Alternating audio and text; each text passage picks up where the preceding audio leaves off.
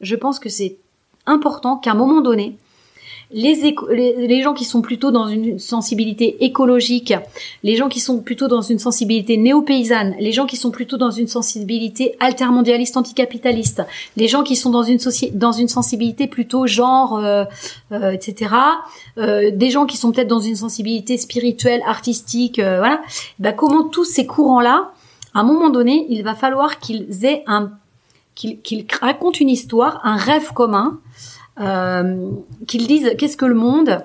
Alors moi, je, commence à ébaucher des trucs, mais euh, je veux dire, moi, c'est pas moi qui vais raconter l'histoire, mais moi je dis, euh, pour faire une métaphore, je t'ai dit tout à l'heure, le récit hyper moderne, centralisé oligarchique, lui, c'est le monde est comme un ordinateur.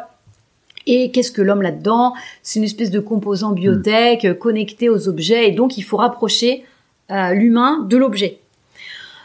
Moi, il me semble que dans tous ces mouvements-là, il y a l'idée que le monde est un jardin, pas un jardin strictement, pas un potager, pas strictement, c'est un jardin. Il y a, il y a des coins potagers, mais il y a un coin euh, euh, parc euh, ou voire même un peu sauvage.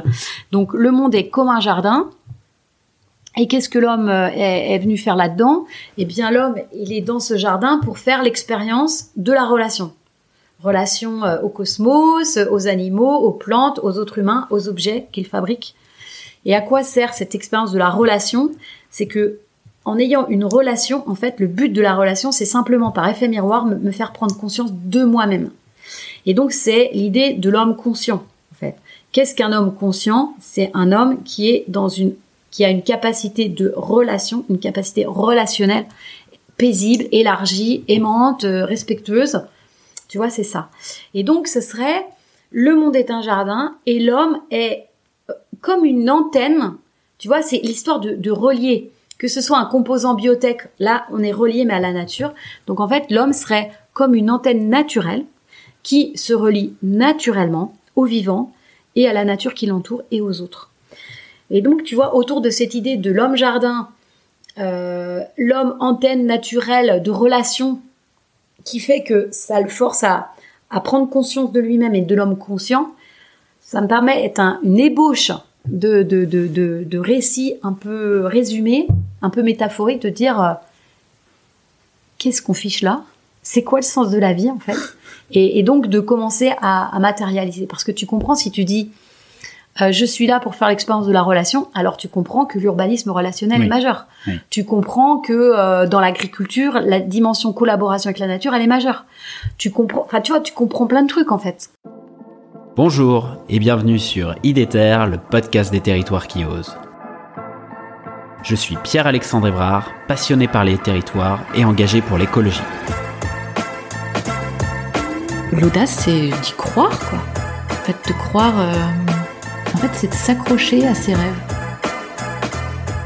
En fait, je crois que j'étais vraiment déterminé à travailler dans ce domaine-là j'aime bien les gens qui euh, essayent de diffuser de la joie, de, du vivre ensemble, du, euh, de créer quelque chose ensemble, un peu partout là où ils sont. Avec IDETER, je vous propose de rencontrer ensemble des femmes et des hommes qui se mobilisent partout en France pour la transition écologique. C'est parti Avant de commencer l'épisode, je suis très fier de vous présenter le premier partenaire d'IDETER. Il s'agit de Wild and Slow, une agence de communication responsable. Nous étions faits pour nous rencontrer. Nous partageons un socle de valeurs communes et une profonde envie d'agir. La raison d'être de and Slow, changer la com, c'est participer à changer le monde. And Slow prône pour une communication durable, positive et inclusive. L'agence repose sur des engagements RSE forts et une transparence sans limite sur son activité. Pour ne pas laisser le monopole du cool aux irresponsables, Wide Slow se met au service des entreprises et des territoires engagés dans la transition écologique. Pour en savoir plus, je vous laisse découvrir l'agence en allant sur wideandslow.fr. Bonjour et bienvenue dans cette nouvelle saison d'Idéter, la deuxième, après 14 épisodes euh, sur la première saison pour l'année 2022. Je suis très heureux de vous retrouver aujourd'hui. Vous êtes toujours plus nombreux à écouter le podcast et ça me réjouit euh, profondément. Alors pour cette seconde année, je continue de parcourir la France à la rencontre des femmes et des hommes qui se mobilisent pour la transition écologique. Je souhaite également donner davantage de place au décryptage des enjeux, des dynamiques et des phénomènes qui sont à l'œuvre sur les territoires. Ainsi, certains épisodes seront en compagnie de scientifiques, d'universitaires, de prospectivistes, qui grâce à leurs travaux de recherche nous donnent des clés de lecture. C'est pourquoi je reçois aujourd'hui dans IDETER Valérie Joussaume, enseignante et chercheuse à l'Institut de géographie et d'aménagement de l'Université de Nantes. Bonjour Valérie. Bonjour. Alors Valérie, je le disais, tu es enseignante et chercheuse, tu étudies depuis environ 25 ans. Ouais, même peut-être 30 Même si je compte 30. euh, mes tout débuts euh, de mémoire de maîtrise. Donc environ euh, plus de 30, enfin environ 30 ans. Euh, la géographie des campagnes, ça. euh, la ruralité sous l'angle de ces dynamiques, euh, en mêlant une approche euh, historique, socio-économique euh, et politique. Euh, t'es- tu es l'auteur de nombreux ouvrages, dont le dernier paru en 2021 intitulé Ploug Pride, un nouveau récit pour les campagnes, ça. que je recommande fortement au passage. Et donc je viens aujourd'hui à ta rencontre euh, car pour moi tu incarnes euh, une géographe euh, audacieuse et un peu rebelle. Euh, comprendre que en tout cas tu ne fais pas de la recherche euh, mainstream, voilà. euh, ça. en, en- en géographie, euh, enfin je dois le dire, je suis un peu euh, aujourd'hui intimidé parce que Valérie, euh, pour pour les gens qui qui le savent pas, moi j'ai fait des études de géographie et d'aménagement du territoire. Je viens d'un milieu rural euh, et en fait euh, durant ma licence on me parlait que de faits urbains, de métropole, euh, de périphérie, de centre, etc. Et on oubliait complètement euh, ces territoires, euh, bah, la campagne, les territoires ruraux. Alors il y en avait quelques-uns. euh, J'ai Oui. eu euh, Yvon Le Carreau notamment comme prof euh, qui nous en parlait et qui m'avait recommandé de lire euh, notamment tes articles et tes ouvrages. Donc euh, je suis euh, je suis super content d'être Ouais. là avec toi aujourd'hui. Euh, et euh, ce que je, je voulais dire, c'est que euh, en tout cas, je, je, je, dans ce podcast, je souhaite faire la paire belle à l'audace, et c'est pour ça que je trouve que tu incarnes pour moi une, une géographe audacieuse euh, avec ton sujet de prédilection qui, euh, qui sont les campagnes. Pour les auditrices et les auditeurs du podcast, j'aimerais en tout cas à travers cet épisode que tu nous partages tes réflexions sur la ruralité Mhm. Actuelle. D'ailleurs, peut-être que le terme ruralité, on, on y reviendra. Je sais pas si tu es très à l'aise avec ce terme-là. Euh, le rôle des campagnes euh, dans la transition. Mhm. Et en effet, selon toi, un nouveau monde naît sous nos yeux et deux récits contraires sont euh, sont à l'œuvre aujourd'hui Ouais, et ils essayent de raconter cette transition. Mais avant d'aborder tout ceci, euh, Valérie, je te propose de te présenter. Qui es-tu? Euh, donc euh, Valérie Jousseau, euh, moi je suis qui Euh, Je suis une géographe ruraliste. Je te raconte rapidement mon histoire. J'ai été assez marginale. Je suis maintenant un peu euh, depuis je sais pas 4-5 ans un peu plus au centre, on va dire, euh, des questions scientifiques. euh, de... Mais j'étais marginale parce que, comme tu l'as dit, euh, la ruralité n'était pas à la mode. Je te raconte rapidement mon, par mon cursus. Donc moi, je suis une, vraie rurale, euh, mais je pas spécialement de milieu agricole, mais j'ai toujours vécu à la campagne et je suis un pur produit du terroir des campagnes nantaises entre euh, la Loire-Atlantique, euh, le Maine-et-Loire et la Vendée. Voilà. Donc du côté de mon papa, c'était des maraîchers. Mon père lui-même avait une entreprise de menuiserie, donc de l'artisan, enfin petit chef d'entreprise des Mauges, une région bien connue pour son industrie rurale. Et du côté de ma maman, c'était des artisans, euh, des campagnes aussi. Et puis je vivais euh, à une vingtaine de kilomètres de Nantes, donc euh, j'avais à la fois une famille avec deux ambiances familiales très différentes, les maraîchers très modernes, et puis dans les Mauges, une ambiance plus industrieuse, plus austère, euh, catho également. Donc ce monde un peu de la Vendée aussi, vous voyez. Et puis, euh, comme j'habitais près de Nantes, eh bien, quand j'étais enfant, il y avait euh, les nouveaux lotissements avec euh, des, des gens qui n'étaient pas euh, de la commune, euh, enfin pas originaires dans ce système paysan où on se connaissait depuis des générations. Et puis aussi, il y avait mon expérience. euh, je fais partie de cette génération euh, tous au bac, etc. Donc euh, l'expérience du lycée, donc la ville, puis l'université. Donc je, je pense que j'ai une, une forme de sensibilité euh, sociologique euh, innée. Euh, c'est comme si j'avais identifié toutes ces sociétés différentes, le monde des maraîchers, le monde des Mauges, le monde des nouveaux habitants, les codes, le monde de la fac. Voilà. Et puis assez spontanément, je me suis intéressée aux questions rurales.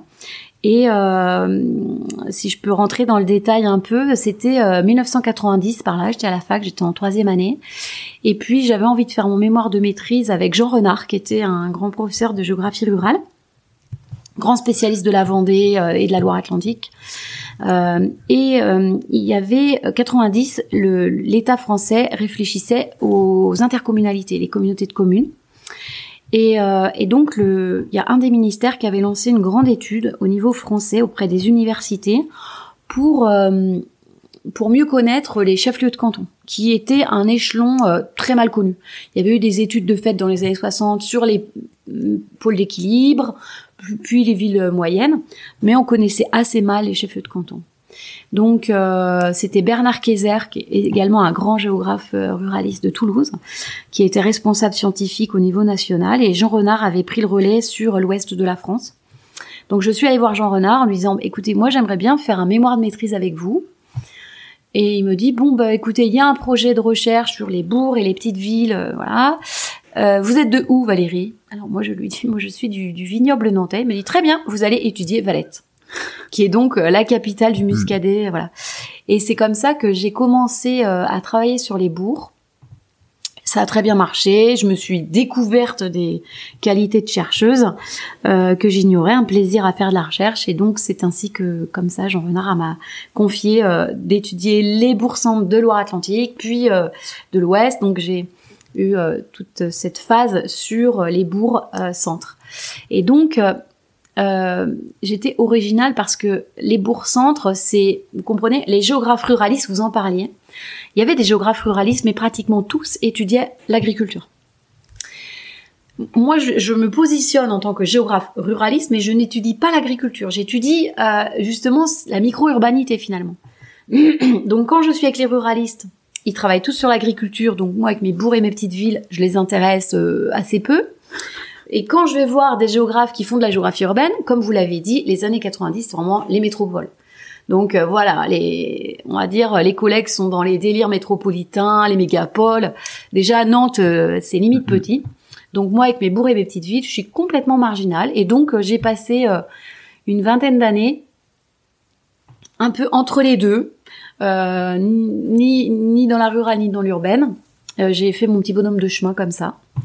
Ça m'a permis de, de, mûrir une réflexion. Donc euh, pendant une dizaine d'années, j'étais vraiment sur les bourgs et les petites villes en termes plutôt d'armature urbaine. Est-ce que ce sont des communes qui peuvent porter une interco? Après, j'ai eu une phase, bon, j'ai eu mes enfants, je, je, je, voulais pas courir toute la France, donc je me suis concentrée à observer euh, la métropolisation vue côté campagne, à partir de l'exemple de Nantes, euh, puisque euh, 97-2008, là, on a une grande phase périurbaine du fait euh, de l'ouverture des vannes immobilières, et donc beaucoup de construction, un mouvement de métropolisation de la ville de Nantes et des campagnes autour. Ça, c'est euh, autour des années 2000. Ça va s'arrêter brutalement en 2008 avec l'explosion de la mule immobilière et ses deux crises successives 2008-2011. Là, je vais revenir au bourg et aux petites villes, mais dans une autre perspective sur plutôt la reconquête des centres.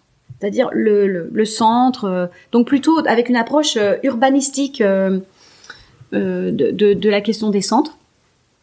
Ça va durer quelques années. Et mais très rapidement, après, euh, donc euh, en 2008-2011, il y a deux crises. Et ces deux crises, euh, elles vont avoir des conséquences très importantes. On va voir apparaître les mouvements altermondialistes qui se trouvaient plutôt en Amérique du Sud. On va les voir arriver en Occident. C'est-à-dire, je sais pas si vous vous souvenez, 2011, je pense, c'est Occupy Wall Street. Euh, nous sommes les 99%. Ça va donner ensuite Nuit debout. Euh, vous voyez, ce mouvement-là. Donc, le, le, le, mouvement altermondialiste, anticapitaliste arrive euh, en Occident parce que l'Occident commence à avoir les effets pervers, on va dire, de, de ce capitalisme tardif, euh, mondialisé financier. Et c'est à ce moment-là qu'on va avoir également un petit bouquin qui va sortir. Euh, Révoltez-vous, non, Indignez-vous de Stéphane Essel. Donc, euh, vous voyez, je, vous remets dans le bain de, de l'époque. Et dans la foulée, il va y avoir le, enfin, l'apparition sur la scène scientifique de la théorie de l'effondrement c'est Jared Diamond qui publie un bouquin qui s'appelle Collapse alors je sais pas exactement, j'ai plus la date. Et puis ça va donner la collapsologie, donc la théorie de l'effondrement. Et donc avec tout ce mouvement-là, petit à petit, euh, je, vais me dire, mais si euh, il y a un effondrement, alors il va y avoir un impact sur l'organisation du territoire, la répartition de la population, et donc ça intéresse la campagne. Et j'ai commencé à avoir un regard euh, sur la campagne avec ce. J'étais à, réfléchir sur les, les centres-bourgs. Je me souviens très bien, il y a en 2015, l'établissement public foncier de Vendée euh, me contacte pour faire une conférence pour les élus sur la question de la densification. Et j'ai fait une conférence qui s'appelait euh, Suffira-t-il de densifier? En disant, en fait, la, la, densification, c'est pas ça le problème, c'est la forme urbaine. C'est-à-dire, on va changer de forme urbaine. Hmm. Et pourquoi on va changer de forme urbaine? Parce que on va, on est en train de changer euh, de société. Et c'est ça qui va mettre, semer les graines de, de mes publications récentes, à la fois Plug Pride, un nouveau récit pour les campagnes, où je pose la question des campagnes dans la transition, et en même temps un petit, une petite conférence que j'ai faite qui a été éditée, qui est gratuite euh, en ligne, un, livre, un petit livre d'une quarantaine de pages qui s'appelle On aménage le monde comme on envisage la vie. Et donc c'est c'est un peu voilà un peu mon cheminement euh, intellectuel, on va dire. Merci. Euh, quel est ton rapport à la campagne? Alors, euh, quel est mon rapport à la campagne? Moi, j'ai toujours vécu à la campagne, sauf euh, pendant mes études. Moi, à titre tout à fait personnel, j'ai besoin de nature. J'ai besoin... la nature en ville ne me suffit pas. Je ne pourrais même pas habiter auprès d'un parc, c'est un peu différent. J'ai besoin de campagne. Euh, mon, rapport à la campagne, c'est que, donc comme je le raconte, je, je, pense que j'étais une enfant assez sensible, donc j'avais une vision euh, un peu sociologique euh, de mon environnement. Et quand je suis arrivée à l'université, un peu comme toi, comme tu racontais, c'est-à-dire on me racontait, en fait, dans, à l'université, on la question de la campagne, on l'approche comme une des catégories du sous-développement. Oui. C'est-à-dire, il y aurait le centre urbain qui serait euh, l'étalon modèle. C'est les marges. Et, donc l'ensemble du monde entier est analysé comme euh, des, espèces de gradients euh, de d'urbanité déclinants, quoi, qui sont associés à l'idée de gradient de développement déclinant. En fait, c'est vraiment l'ère de la modernité. et donc, on a, il y avait une vision de la campagne comme une des catégories du sous-développement euh, où euh, bon voilà, il n'y a, pas ceci, il n'y a pas cela, il y a pas.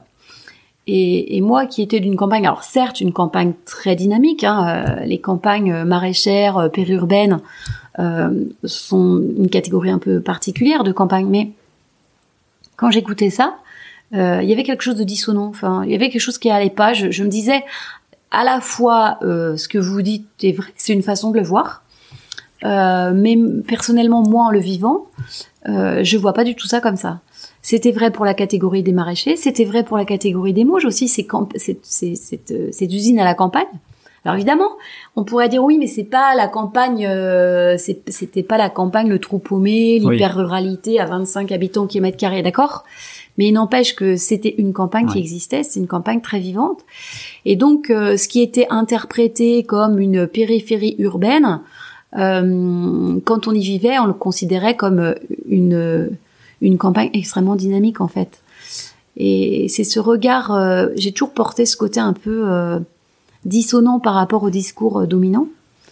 Et qui j'ai toujours regardé ça, voilà. Mais pour devenir une géographe un peu plus rebelle, comme tu disais, ou moins mainstream, ça m'a demandé du temps. Parce que comment dire, je pourrais dire que après, je pense que ça c'est un des bénéfices de la maturité. Euh, je pense que la jeunesse fait que tu as tendance à te conformer à un peu ce qu'on attend de toi. Donc moi, c'était un peu faire mes preuves sur une pensée scientifique euh, euh, qui se cache derrière des chiffres et des machins. Et puis euh, arrivé passer la quarantaine, comment dire, j'ai commencé à à, sans doute gagner en confiance en moi, puis à, prendre conscience. Puis l'air du temps va dans ce sens-là aussi.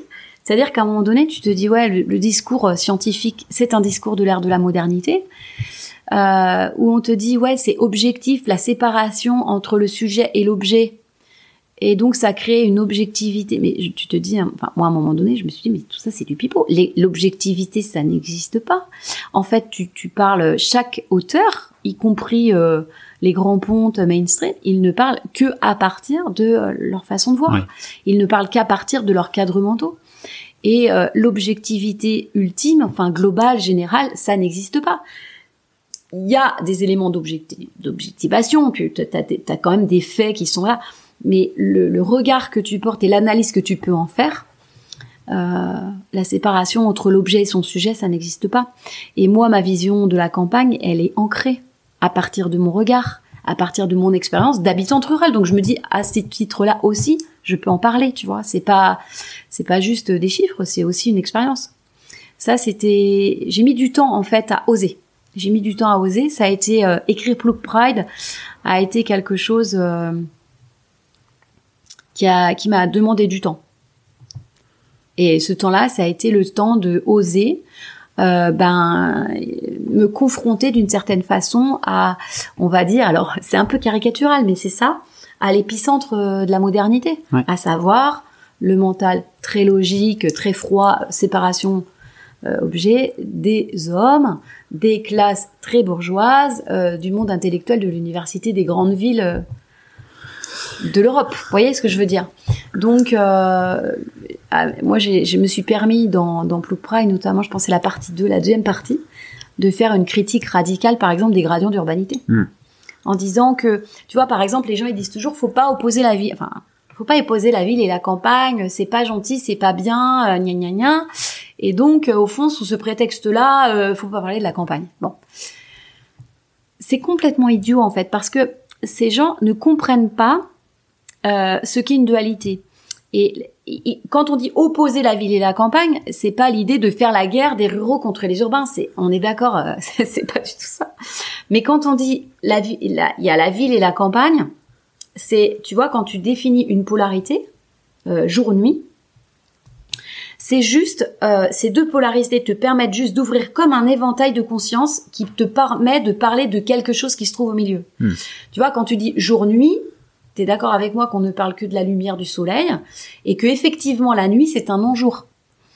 Mais moi je dis toujours, étant cela, elle est tout autre chose, alors elle doit avoir un nom.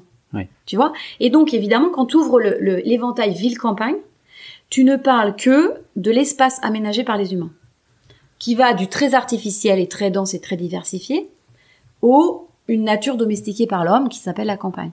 Et effectivement, on pourrait dire que la campagne est une non-ville, mais étant cela, elle est alors tout autre chose. Hmm. Tu comprends? Et le gradient d'urbanité, c'est comme si tu disais la campagne est une non-ville. Oui, ok, c'est vrai. Tu peux dire la nuit est un non-jour, mais tu comprends que l'expérience de la nuit est radicalement différente de l'expérience du jour. De la même façon que l'expérience d'un environnement de vie à la campagne est radicalement différent euh, d'une expérience d'un environnement de vie artificiel où tu n'es qu'en contact que avec de la construction humaine. Donc euh, moi je me j'ai pris conscience de cela et, et en fait le, le, binôme ville campagne il n'est pas là pour opposer quoi que ce soit en fait ni personne. Cette dualité ville campagne elle est simplement là pour ouvrir un éventail de dire en fait en termes d'environnement de vie tu as le très artificiel et tu as le plus naturel mais aménagé par les humains parce que la campagne sauvage, pardon, la nature sauvage, euh, en, Europe, ça n'existe pas. Donc euh, c'est pour ça qu'il y a un binôme euh, ville-campagne. Je pense que si on était en Australie, il y aurait plutôt un binôme urbain, enfin habité nature sauvage, tu vois.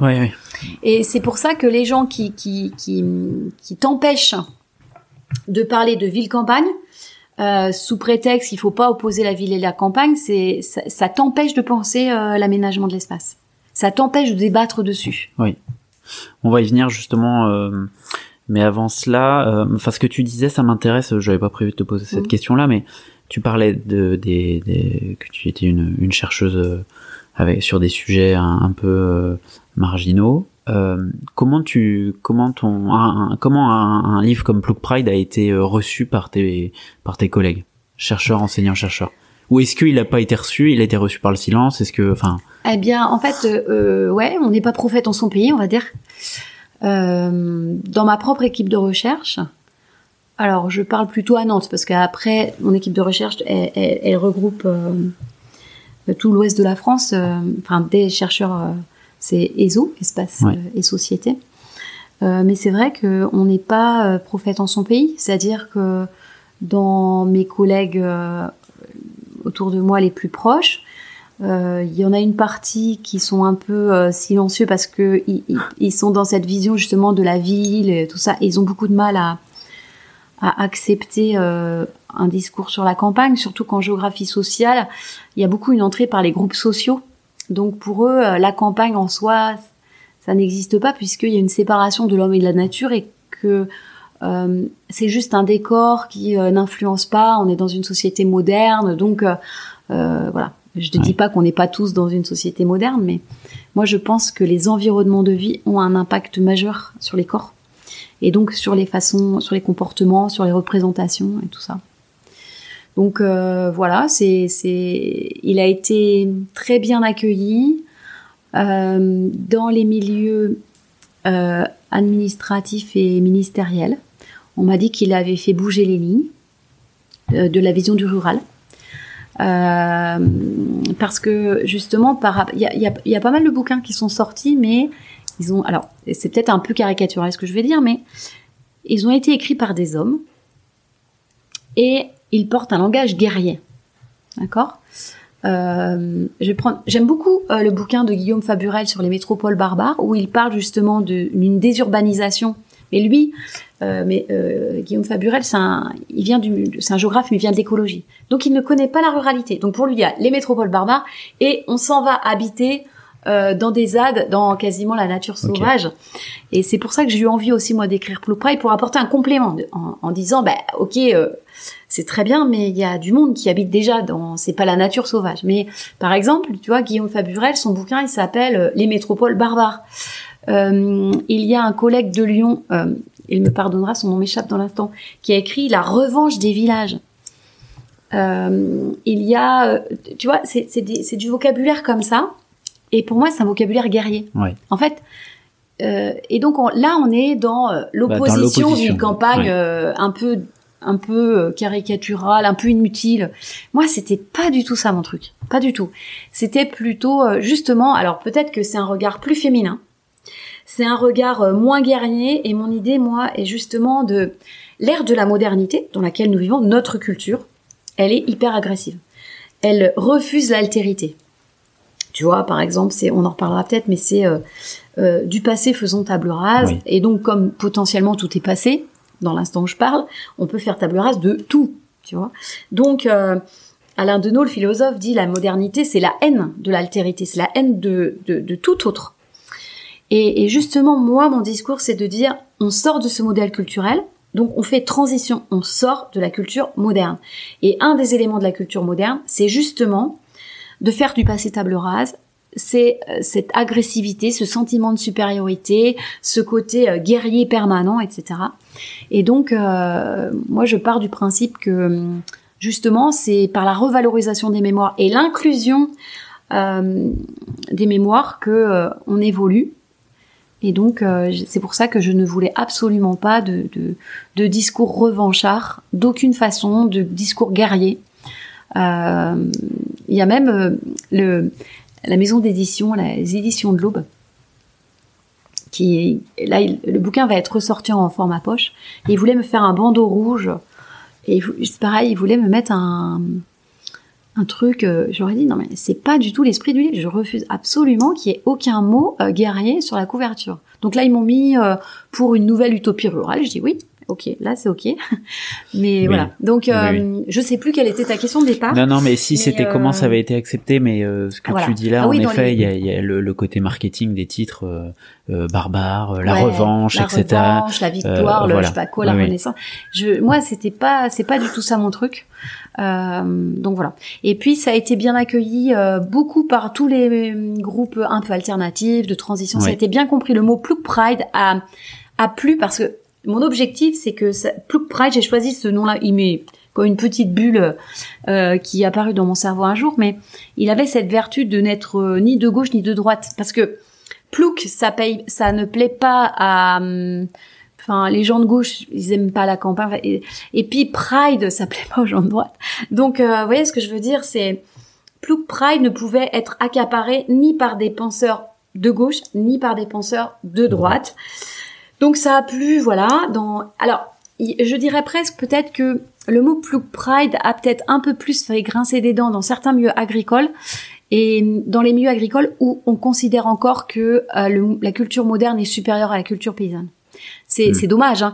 mais il y a, y a encore euh, des milieux agricoles dans lesquels plouc reste une insulte. Ils ont du mal à se dire, euh, ben, plouc est fier de l'être parce que euh, finalement, euh, nos, nos anciens, ils, ils savaient par exemple cultiver la terre de façon durable sans, sans détruire la nature, en s'adaptant aux niches écologiques. Ils sont encore dans l'idée que euh, c'était une vie pauvre, misérable et que la modernité leur a tout apporté. Oui. Voilà. Donc en fait, ceux qui ont du mal à entendre le, le slogan Plouc Pride, c'est ceux qui considèrent encore, qui donnent encore foi à l'insulte, c'est-à-dire ceux qui considèrent encore la culture de l'ère de la modernité comme étant supérieure à, à la culture paysanne. Ouais. Il y a toujours un sentiment d'infériorité culturelle. Et donc, c'est la raison pour laquelle, tu vois, dans la... euh, là, il- le bouquin sort en format poche. Eh bien, en gros titre, c'est un récit, un nouveau récit pour les campagnes, et en, en plus petit, Plouc Pride. Ok. Bon, moi, j'étais pas trop d'accord, mais comme ça, il y aura les deux. Il y aura Plouc Pride en gros et Plouc Pride en petit. Euh, voilà. Euh, donc en tout cas, j'espère que les, les auditrices et les auditeurs ont compris que euh, Valérie t'étais pas une chercheuse euh, qui s'intéresse à la ruralité parce que maintenant c'est euh, elle dégage des, un imaginaire positif, elle est à la mode. Enfin, en tout cas, Non, les campagnes, ont- ouais, voilà. Euh, justement, euh, le Covid a accéléré cela, un intérêt pour la campagne. Ouais, l'a rendu Euh, visible. L'a rendu visible. Mm. Euh, comme tu le dis dans, dans ton dernier ouvrage, Vive à la campagne serait la solution face aux crises sanitaires, écologiques, économiques ou sociales de nos vies citadines contemporaines. Euh, il me semble, hein, c'est en introduction. Ouais, alors, Mais- la solution, euh, c'est ça. Il semblerait que. Il semblerait que, Après, oui, voilà. oui, oui. Après, moi, je suis Mais- pour que les villes organisent leur propre transition parce que on est d'accord. Euh, vu le contexte, si tous les gens sortaient pour aller vivre dans les campagnes, les campagnes sont pas du tout euh, organisées, Ah, oui, et prêtes, adaptées, et, ça, prêtes, ça oui. serait, un- ça serait. Est-ce que, euh, sans tomber euh, dans un jargon scientifique, etc., mais est-ce que tu peux nous expliquer ce qu'est la campagne? Aujourd'hui, en 2022, Alors, je ne tombe jamais dans le jargon scientifique. euh, J'essaie toujours de. Enfin, moi, j'ai un grand souci de d'éducation populaire, on va dire ça comme ça. Et, Et- et- et excuse-moi, oui. en plus de la campagne, la ruralité, parce que euh, Ouais. j'ai écouté euh, récemment euh, Jacques Lévy qui euh, a repris le journaliste euh, qui lui disait le, le- le monde rural, euh, la, il lui a dit mais de quoi tu parles Ça me parle pas du tout la ruralité. On parle pas de, enfin je ne parle pas de rural, je parle de campagne. Donc qu'est-ce que tu, Ah bon? Oui, voilà. Ah bien, dis donc. euh, Alors Donc, euh, là, alors là, tu me. je, t'indiquerai l'émission. euh. mais voilà, est-ce que qu'est-ce que la campagne pour toi en 2022 et et qu'est-ce que le terme rural, ruralité, quels sont derrière les alors, la campagne, comme je l'ai dit tout à l'heure, c'est d'abord un environnement de vie. Et cet environnement de vie se caractérise par le fait qu'il soit dominé par une nature aménagée par les humains. Oui. D'accord? Elle se donc la campagne, c'est c'est ça. Ça se distingue de la nature sauvage, qui n'est pas la campagne, Oui. et se distingue des mondes artificiels, c'est-à-dire intégralement conçus par les hommes, qui, qui- on pourrait dire ça c'est la ville, d'accord? Donc la ville, ce sera un environnement de vie artificiel, et la campagne, un environnement de vie de nature aménagé par l'homme. Euh, Il y a un, binôme ville-campagne qui est que l'un se di- distingue par rapport à l'autre, c'est-à-dire que en fond, la campagne est ce qui délimite la ville en l'entourant, d'accord? C'est-à-dire que euh, dans, dans, sur les en France, il n'y a pas de nature sauvage, donc on peut dire que euh, c'est un environnement de vie de nature aménagée euh, par l'homme qui, qui, qui entoure et donc délimite la ville. Euh, la ville se, se distingue également par des caractéristiques de densité et de diversité. Alors, densité humaine, densité de plein de choses, et diversité de, de commerce, diversité euh, d'activités, diversité de, de groupes sociaux. Alors que la campagne, on pourrait dire que elle, ben justement, elle, elle, elle n'est pas, elle n'a pas, elle n'est pas dans la densité, elle n'est pas dans la diversité. Bon, les densités humaines sont plus modestes. Il y a moins de diversité sociale, il y a moins de diversité de commerce. Bon, on est sur du commerce plus basique, etc. Donc euh, la, la, campagne, elle est, euh, elle est plus en marge on va dire, de, de, la dynamique économique, ce qui fait que la campagne, tu peux te dire, par exemple, ben, le stationnement dans la rue, c'est gratuit, il euh, n'y a pas de publicité dans la rue, tu vois, c'est la, le, le, le, monde marchand a moins investi la campagne. Tu vois, voilà, on pourrait dire euh, quelques définitions euh, socio-économiques, densité, diversité, voilà, et puis environnement de vie, plutôt de la nature aménagée. C'est-à-dire que ceux qui habitent à, la campagne ont potentiellement une possibilité d'être en relation avec des éléments non humains. Hmm. Tu vois, c'est-à-dire, euh, tu, vois, tu peux être en relation avec les arbres, avec un, je sais pas, la brume du matin, euh, le coucher de soleil, euh, je sais pas, tu vois là. Alors que quand tu es dans un, environ, un environnement de vie humain, ta, ta seule relation, ta seule capacité de relation, de ressentir de la relation, ça va être avec des éléments humains fabriqués par les humains. D'ailleurs, c'est cette relation avec des éléments non humains qui euh, depuis le Covid, en tout cas euh, avec le Covid, a fait prendre conscience à beaucoup de gens que euh, on avait un manque terrible de nature. C'est ça.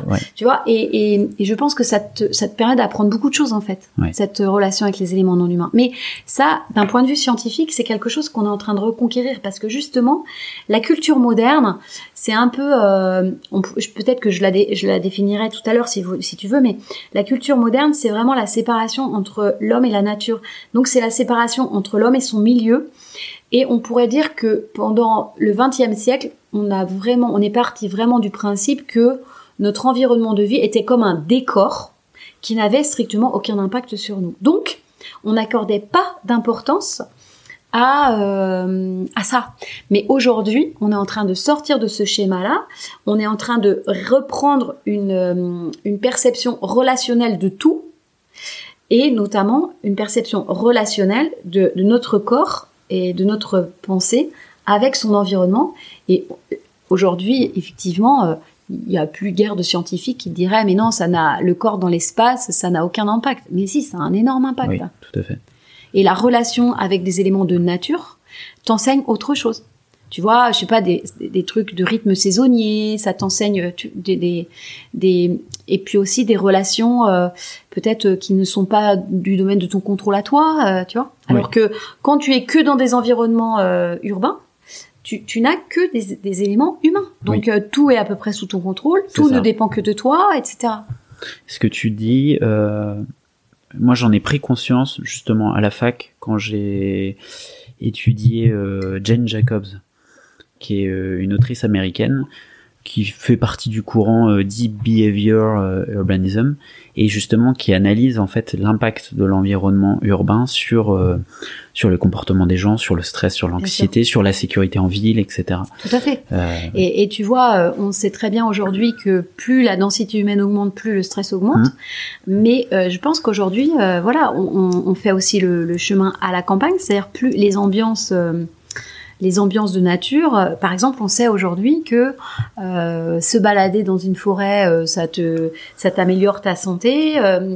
mais même avoir des arbres oui, de regarder des arbres ils ont fait des études en montrant que finalement, dans un hôpital, dans une prison, dans une école, si tu as une vue sur les arbres, tu apprends mieux, tu te soignes, tu te guéris mieux, tu te sens mieux. Tu restes moins longtemps à l'hôpital. Voilà, tu mm. restes moins longtemps à l'hôpital. Et puis enfin, on sait aussi que ça agit donc sur ta santé, ça agit sur tes ton comportement, mais ça agit aussi sur ton ton comportement vis-à-vis d'autrui. C'est-à-dire, euh, tu as euh, des sentiments plus prosociaux, c'est-à-dire plus à aller vers les gens, plus, euh, on va dire, altruiste.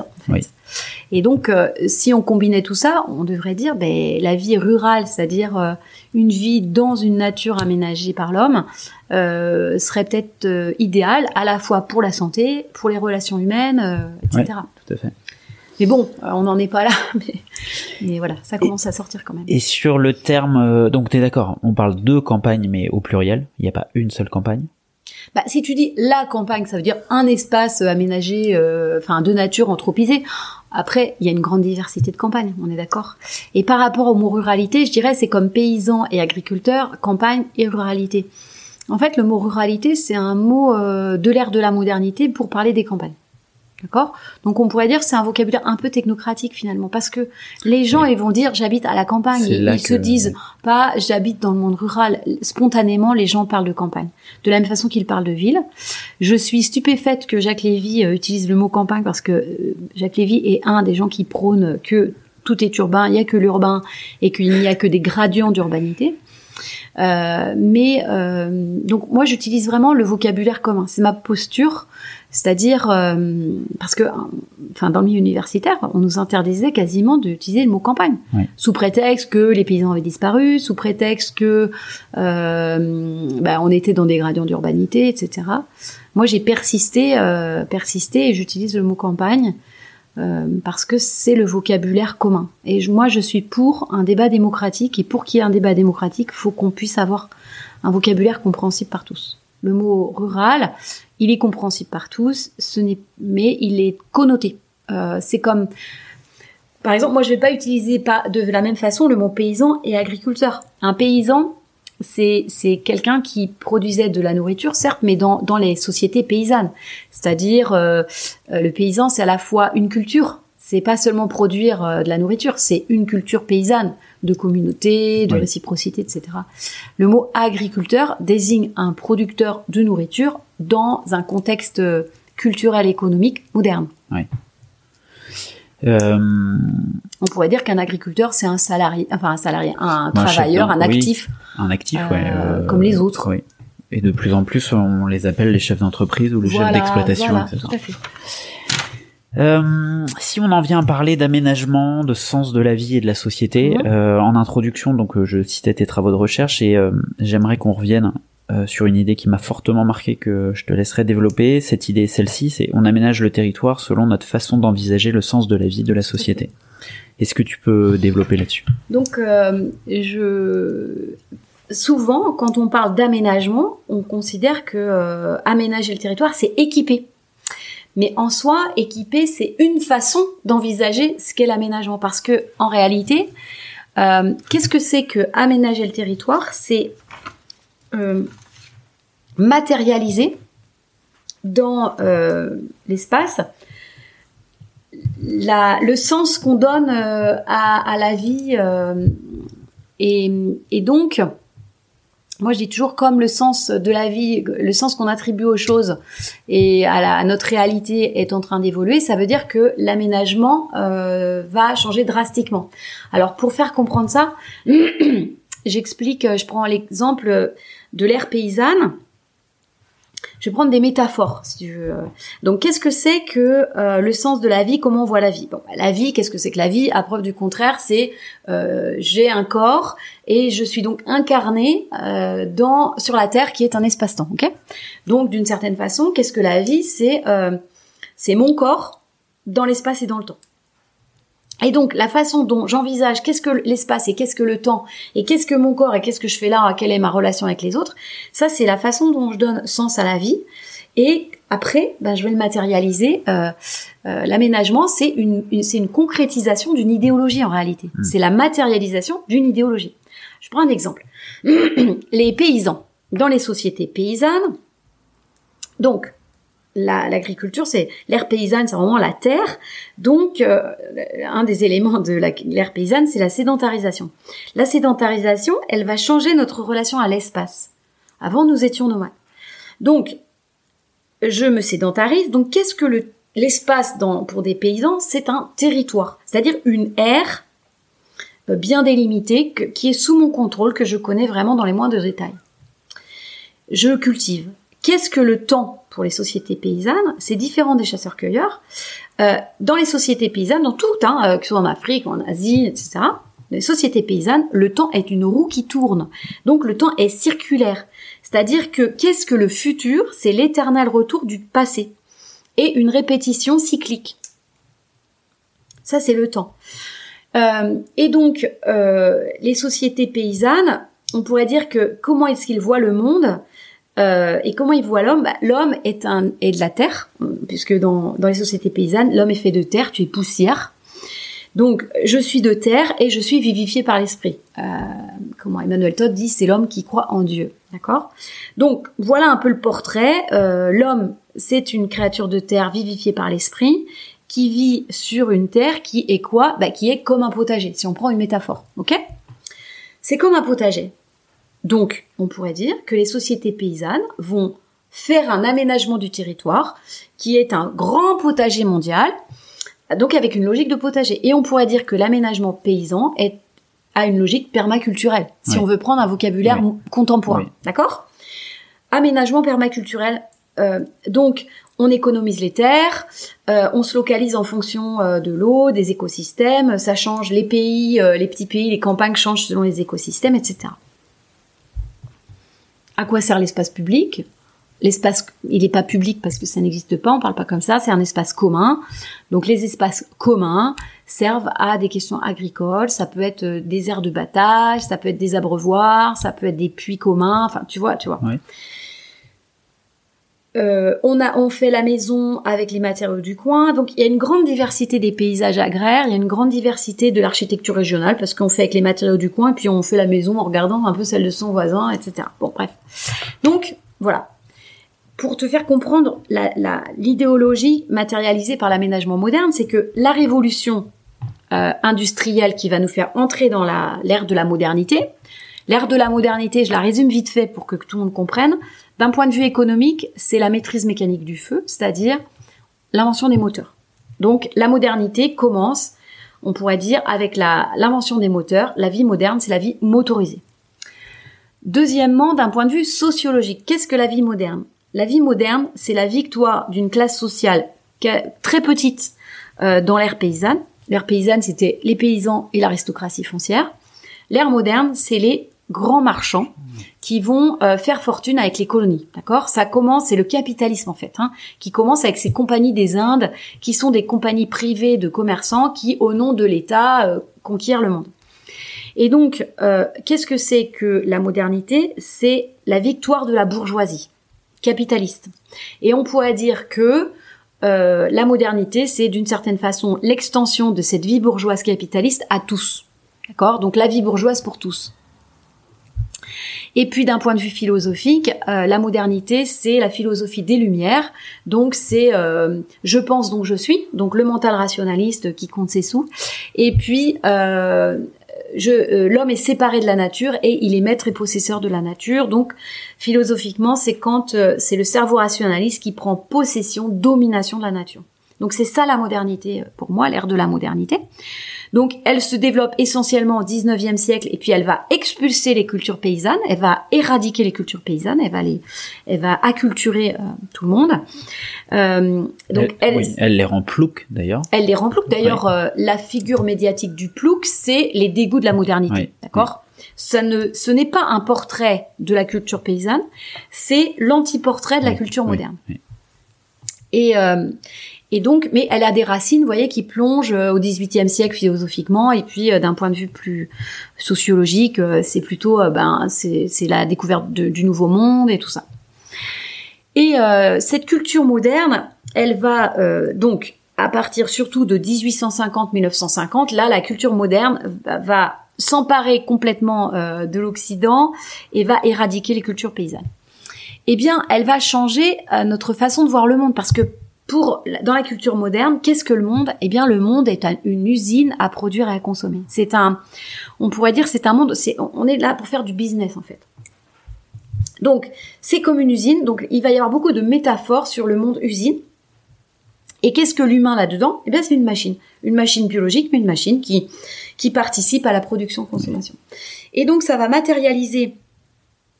Alors, qu'est-ce que l'espace euh, dans les sociétés modernes? Eh bien, c'est un réseau, parce que l'homme moderne, il est mobile. C'est-à-dire, les chasseurs-cueilleurs sont nomades. Les paysans sont sédentaires. Nous, on est no- mo- mobile, c'est-à-dire qu'on a des points de sédentarité entre lesquels on bouge. Et euh, qu'est-ce que le temps dans les sociétés modernes? Eh bien, le temps, c'est une chaîne de production. En fait, le temps est linéaire. Il devient linéaire, c'est-à-dire que le passé est derrière nous. Euh, il, n'a aucun intérêt, donc faisons du passé table rase. Et nous, on doit regarder vers le futur parce qu'on est toujours projeté vers le futur. On court vers le futur, qui est quelque chose de nouveau. Et donc, euh, eh bien, quand on est dans cette idéologie-là, et, et qu'est-ce que l'homme? Ben, C'est l'homme qui alors la matière, c'est la modernité est matérialiste, elle ne croit pas en Dieu. La seule réalité qui existe, c'est ce qu'on peut voir avec nos sens, ce qu'on peut percevoir avec nos sens. Et donc euh, c'est l'homme est, est, est, une machine euh, puissante, détachée de son environnement, qui vit dans un monde usine. Et donc on va matérialiser cette idéologie en faisant un territoire usine. Et donc ça va être par exemple industrialisation de l'agriculture, donc banalisation des paysages agricoles, industrialisation d'immobilier, banalisation des mmh. paysages euh, bâtis, et puis euh, il va y avoir le zonage. Ici, on produit, donc on va faire des zones industrielles. Ici, on doit consommer, donc zone commerciale. On doit se distraire, donc zone de loisirs, zone de tourisme. Et puis on loge, donc euh, zone résidentielle. Et puis l'espace public, euh, puisque là on est dans les nations, donc on est dans un espace public. L'espace public est intégralement dévoué à la courroie de distribution du système euh, territorial usine, qui est donc la mobilité motorisée des voitures et des camions. Et l'espace public dans les sociétés modernes ne sert que à la mobilité motorisée. Euh, parce que bah, c'est la courroie structurelle du système et il n'y a, moi je dis toujours, il n'y a pas le droit d'être immobile dans l'espace public. La preuve en est, c'est qu'on va faire un urbanisme anti-SDF. Dans l'espace public, on ne peut que consommer ou circuler. On n'a pas le droit d'être immobile parce qu'on est dans un monde d'usine, il ne doit pas y avoir de feignants. Donc il n'est pas question de, de, de, de, perdre son temps, puisque les sociétés euh, modernes ne veulent pas perdre leur temps, parce que le temps c'est de l'argent. Vous voyez? Donc c'est vraiment, on aménage une culture. Et euh, on pourrait dire que aujourd'hui on va vers une forme d'hyper modernité, mais j'en reparlerai peut-être plus tard. Hein, donc euh, le monde est comme un ordinateur. Euh, donc on, va, on est beaucoup sur des métaphores euh, d'ordinateur, du, du, numérique. Donc le monde est comme un ordinateur. Euh, donc ça veut dire et qu'est-ce que l'homme là-dedans? Eh bien l'homme est un composant biotech qui participe à ce monde ordinateur en étant connecté via Internet à des objets. Donc l'hypermodernité nous entraîne vers l'homme plus objet. Euh, et donc, qu'est-ce que le temps Qu'est-ce que l'espace? Bah, l'espace euh, euh, n'existe. Enfin, le temps, c'est l'instantanéité. Donc, comme tout est instantané, nous sommes donc amnésiques, puisque si on vit dans un temps instantané, on est amnésique. Hein. Et qu'est-ce que l'espace? Bah, l'espace, il n'existe plus. Enfin, on n'arrive pas encore à se téléporter, mais c'est un peu ça, vous voyez? Et donc, ça veut dire qu'on va aménager, si on laisse faire ce système-là, il nous emmène vers un monde ordinateur de de de, de, de caméras ultra connecté, de caméras, de badges, de voilà. Toujours plus rapide. Voilà. Et donc vous comprenez que c'est pour ça que moi je dis que euh, euh, l'aménagement, la question de l'espace, euh, tous les acteurs, tous les co-créateurs de la transition ou d'un monde d'après tout autre doivent prendre conscience que l'espace est fondamental, d'investir l'espace est fondamental parce que c'est là où on va matérialiser une idéologie. C'est là où on matérialise notre idéal, d'accord? Et c'est très très important d'en prendre conscience et de commencer par petites touches, même chacun de son côté, à poser dans l'espace euh, des, des, éléments d'un autre monde. Par exemple, à quoi peut servir l'espace dans un monde totalement alternatif? Euh, ça veut dire qu'on sort de l'espace public motorisé. D'ailleurs, dans l'hypermodernité, regardez, on dit ah on veut plus de bagnole, c'est nul, c'est ringard, c'est beauf, parce que bon, ça c'est le principe de la distinction sociale. Donc les classes aisées maintenant, maintenant que tous les prolos euh, ont une bagnole, bah eux bien sûr, ils ne veulent pas être assimilés à tout ça, donc euh, eux non plus. Alors que tu comprends, il y a 30 ans ou 40 ans, c'était eux qui en avaient, qui frimaient avec et tout ça, tu comprends. Donc euh, euh, mais on, on, va enlever les voitures pour mettre quoi? Pour mettre des trottinettes électriques. Enfin, c'est toujours une mobilité motorisée. Donc en réalité, l'hypermodernité, c'est toujours la, même rengaine. Si on veut être vraiment alternatif, c'est réinvestir les espaces publics, non pas pour interdire aux pauvres d'avoir des voies de, de, la mobilité, mais plutôt pour euh, permettre autre chose. Et ça, c'est Michel Maffezoli, le sociologue. Il dit euh, il faut remettre de l'imaginaire, justement sortir de ce mental rationaliste, euh, capitaliste qui compte ses sous en permanence, euh, et remettre dans l'espace public du nous, c'est-à-dire de la création de relations, donc l'espace public relationnel. Et cet espace public relationnel, Michel Maffezoli dit l'imaginaire c'est le jeu, le rêve et la fête, le ludique, l'onirique et le festif. Comment est-ce qu'on peut remettre du jeu, du rêve et de la fête dans l'espace public pour que l'espace public ait une fonction relationnelle, par exemple. Tu vois, ça, Oui. ça c'est de l'aménagement. On aménage le monde comme on envisage la vie. Oui. Tu veux du relationnel, bon ben pense l'aménagement comme ça. Parce qu'effectivement, si tu veux du relationnel, mais que tu mets des badges et des caméras et euh, je sais pas trop quoi, euh, tu vois, tu, tu, tu matérialises une autre idéologie et, et cette cette matérialisation dans l'aménagement, elle est ultra puissante. Tu, avec tout ce que tu viens de dire, euh, tu nous as fait, tu nous as présenté le récit euh, de la modernité, en tout cas celui, voilà. Euh, et maintenant, j'aimerais que, si tu veux, on en revienne à, à parler de l'autre récit, euh, sauf si tu veux Oui. compléter encore, mais euh, le récit justement de la transition. Et là, là, tu viens d'en parler. Et j'avais notamment une question assez, euh, cet urbanisme relationnel, si on a envie de le créer. Aujourd'hui, on le voit, euh, et même je crois sur la commune sur laquelle on est. Euh, l'exemple des tiers-lieux, typiquement, Mm. Euh, c'est des lieux où euh, justement on a envie de recréer des imaginaires. Le nous prend la place sur le jeu. Euh, voilà. Est-ce que tu peux nous parler un peu de, euh, sauf si tu as envie de continuer sur le, le la, Non, mais je peux, je peux, euh, je peux parler de la polarisation de deux visions du futur. Ouais. En fait, euh, donc j'ai parlé de l'ère de la modernité, qui était notre culture, on va dire des 30 euh, jusque dans les 30 glorieuses. Enfin, vous voyez, on a vécu là-dedans jusque dans les années, enfin récentes. Euh, alors, qu'est-ce qui fait qu'on va sortir de l'ère de la modernité? C'est la révolution numérique. En fait, la révolution numérique, euh, 1990, euh, l'invention d'Internet tel qu'il est aujourd'hui, et on peut dire que sur le coup, on a perçu ça, la plupart des gens hein, euh, ont perçu cette nouveauté comme un progrès technique parmi d'autres qui euh, allait nous maintenir dans la modernité, mais en version exaltée, c'est-à-dire encore plus loin, encore plus vite, encore plus fort grâce au numérique. Tout le monde était à peu près d'accord avec ce- cette espèce de vision du monde euh, euh, moderne, euh, numérique. Et donc, euh, euh, ça, c'était vrai il y a, pour tout le monde il y a, y a une trentaine d'années. Sauf que, tu vois, en 30 ans, le numérique, il a, la révolution numérique, elle est, encore qu'à ses débuts. Mais on commence à voir ce que ça produit, ces déploiements. Et donc, aujourd'hui, euh, on a une polarisation, on a une, oui, il y a deux, deux récits du futur qui se distinguent, qui se polarisent de plus en plus, qui deviennent de plus en plus évidents. C'est que d'un côté, on a euh, le récit hyper moderne, donc ce que je viens de raconter, c'est-à-dire euh, on continue euh, dans la culture moderne, mais exalté par le numérique. Et d'ailleurs, ce récit-là, on peut dire que c'est un récit centralisé et oligarchique, parce qu'en fait, il émane de où? Il émane des pouvoirs de la modernité qui n'ont pas envie de perdre le pouvoir.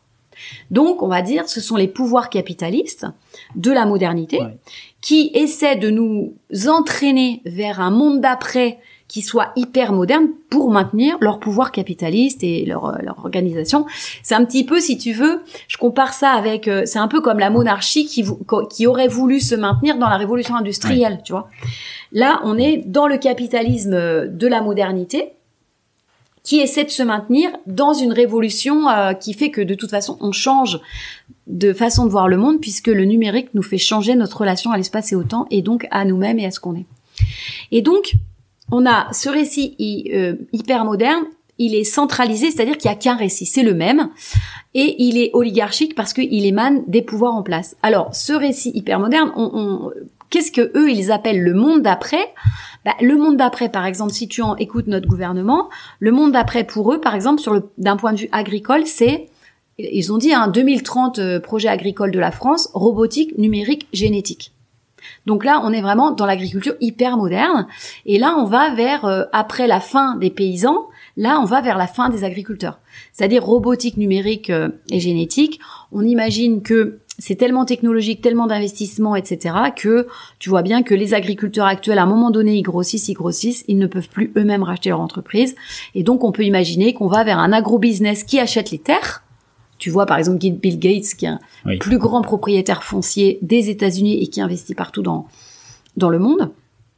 Et que euh, ces, ces groupes d'agro-business qui posséderaient les terres mettent des drones, des machins, euh, quelques euh, ouvriers agricoles sous-payés qu'ils ont trouvés, je euh, sais pas ouais, trop où, euh, qu'ils payent, je sais pas trop comment. Enfin, tu vois, tu vois le truc. Donc ça, c'est c'est vraiment le récit hyper moderne. Là, je te l'ai développé dans l'agriculture, mais je pourrais te le développer dans l'aménagement. Tu vois, pour moi, par exemple, euh, l'idée de structurer des grandes intercos euh, et des finalement ces grandes intercos euh, avec une sorte d'urbanisme planifié. Parce qu'en réalité aujourd'hui moi je pense qu'en France en termes d'urbanisme on est dans un régime planifié. C'est-à-dire qu'en réalité démocratiquement il y a aucun pouvoir. Ça va être l'État central qui dit euh, voilà tu vois. Et donc il y a tout un un truc sur le zéro artificialisation net. Mis à part ça, qui est une espèce d'interdiction brutale, qui, a sans doute, qui fait un peu euh, d'effet en termes de soi-disant protection des terres agricoles. Mais derrière ce zéro artificialisation net, en, réalité, il n'y a aucune réflexion urbanistique vraiment nouvelle qui serait une transition. Au contraire, on est sur des modèles de densification des centres, c'est-à-dire après avoir banalisé et modernisé les périphéries des bourgs et des petites villes. Maintenant, euh, l'urbanisme s'attaque euh, moderne, moderne s'attaque au centre, c'est-à-dire on va banaliser et homogénéiser tous les mmh. centres. Euh, et le seul modèle qu'on s'est enfin proposé, c'est un modèle urbain en fait, moderne, de la ville dense ou je sais pas quoi. Il y a aucune vraie réflexion sur Peut-on habiter la nature euh, sans la détruire euh, Peut-on euh, imaginer un, de l'immobilier totalement recyclable, démontable? Est-ce qu'on peut envisager un truc circulaire? Enfin, bon, tu vois le genre. Donc, euh, cette hypermodernité, on peut en faire le portrait dans l'agriculture, on peut en faire le portrait dans l'aménagement, mais on peut en faire le portrait sur toutes les questions de développement durable. Tu vois bien que ce récit centralisé, il, il, ils se proposent comme étant verdoyants, euh, on va changer tout, euh, mais surtout ils ont l'ambition de changer rien, tu comprends?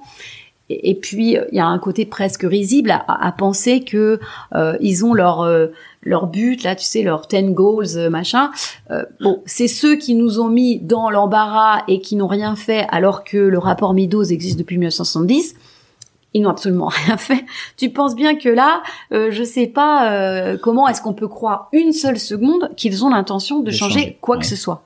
Et, et tu, tu, vois, on en est même à, à quelque chose de totalement affreux, c'est que euh, plutôt que de changer de modèle économique, ils préfèrent euh, focaliser l'attention en disant il y a trop de monde sur Terre, tu vois. C'est-à-dire euh, notre modèle n'est pas tenable pour 10 milliards de personnes, bah plutôt que se dire changeons de modèle, ils se disent bah non mais en fait ils sont trop les autres là euh, bon.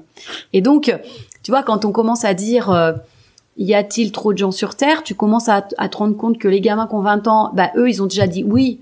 oui, c'est vrai, c'est vrai, il y a trop parce que eux ils sont un peu manipulés. oui, il y a trop de gens sur terre et puis la phase 3, c'est qu'on va te sortir le petit manuel pour dire bon bah qui est en trop, tu vois. Et donc là, poser la question y a-t-il trop de gens sur Terre? Pour moi, c'est un c'est immoral et c'est un discours a priori génocidaire. Tu comprends ce que je veux dire? C'est que si tu dis y a-t-il trop de monde, tu poses pas la bonne question. C'est, euh, je pense que là, on consomme beaucoup trop d'énergie et que ceux qui posent, tu comprends que ceux qui lancent la question, y a-t-il trop de gens sur Terre, comme par hasard, ce sont les gens qui sont les plus gros consommateurs d'énergie. C'est c'est c'est c'est affreux en fait quand tu tu prends qui pose une telle question? Et quand tu vois qui pose une telle question, c'est l'hypercentre en fait. Euh, donc tu vois bien que là, euh, on est vraiment sur quelque chose qui est complètement dystopique en fait. Donc tu, tu, vois ce monde d'après, hyper moderne, il commence à se dessiner. Tu en vois euh, euh les conséquences, enfin d'aménagement, les conséquences agricoles. Grosso modo, il nous propose un modèle à la chinoise.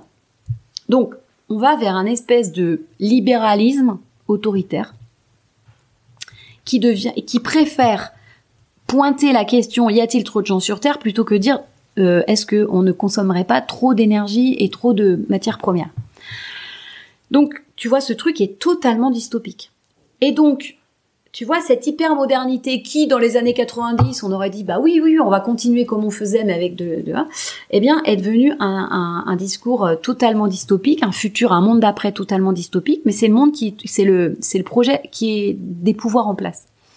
Et donc, euh, par euh, opposition, c'est-à-dire se déploie de façon décentralisée et subalterne un récit alternatif. Alors, il n'y a pas un récit alternatif, c'est des idées alternatives. Et c'est ce que je dis, il faut construire un récit collectif. Euh, et donc, euh, dans les dans les marges, évidemment, l'altérité, le tout autre, naît forcément dans les marges. Oui. D'accord? Donc c'est pour ça que c'est décentralisé, c'est subalterne.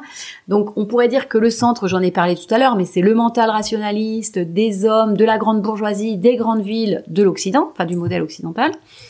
Donc on va avoir le tout autre dans les marges opposées. Donc le, contraire du mental rationaliste, ça va être tous les mouvements qui sont issus du monde des arts, euh, de l'imaginaire, mais aussi des mouvements spirituels tout un tas de trucs de développement personnel, un peu new age, enfin il y a un peu, il y a un peu tout.